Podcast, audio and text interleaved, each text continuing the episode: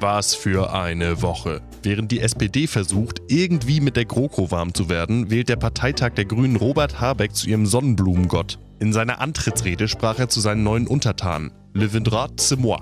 Beim anschließenden Zeremoniell wurden Habeck dann im Spiegelsaal des Kongresszentrums in Hannover noch Baumkrone und Bio-Reichsapfel übergeben. Natürlich aus der Region. Ach ja, irgend so eine Brandenburgerin wurde auch noch gewählt. Ist aber auch egal, der politische Feuilleton findet Habeck doppelt spitze. Was sonst noch so los war, hört ihr natürlich wie immer hier in Demisiers Wochenrückblick, Kalenderwoche 5.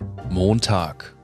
Im Prozess gegen den mutmaßlichen BVB-Attentäter waren Innenverteidiger Marc Bartra und der wechselwillige Pierre-Emerick Aubameyang als Zeugen geladen. Der Finanzterrorist Sergei W. hatte vor seinem Bombenanschlag auf den Dortmunder Mannschaftsbus auf einen sinkenden Kurs der BVB-Aktie gewettet und wollte den Absturz des Wertpapiers provozieren. Aubameyang erschien jedoch nicht zum Gerichtstermin, stattdessen traf er sich mit Freunden zum Kicken in einer Soccerhalle. Brisant, der Gabuner trug dabei ein Trikot des Finanzdienstleister Betriebssportvereins Dividendia Dortmund mit einem Sergei W. Rückenflock. Hashtag Deadline Day.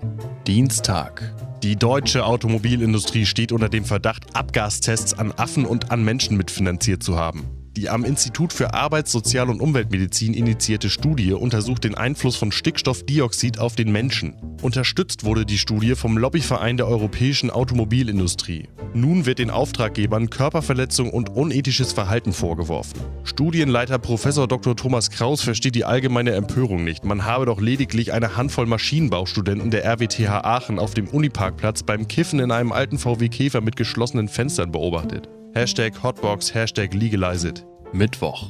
Thomas Gottschalk verkündete in einem Tweet seine genetischen Wurzeln, die in einem DNA-Test ermittelt wurden. Ergebnis? 50% Osteuropäer, 45% Westeuropäer, 1,9% Nordafrikaner und 0,8% Nigerianer. Zitat: Afrika war ja klar, aber 50% Osteuropäer? Deswegen habe ich als Kind so geklaut. Ein kleines bisschen rassistisch finden die meisten. Ich hingegen bin froh, dass Tommy seine Fummelattacken auf der Wetten das Couch nicht auf seine Maghreb-Vorfahren schiebt. Hashtag immer eine Nasenlänge Abstand. Donnerstag. Die Ausschüsse des Bundestags sind besetzt. In drei der 23 Ausschüssen belegt die AfD die Position des Vorsitzenden.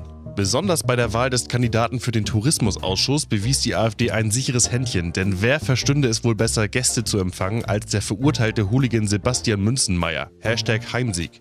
Freitag.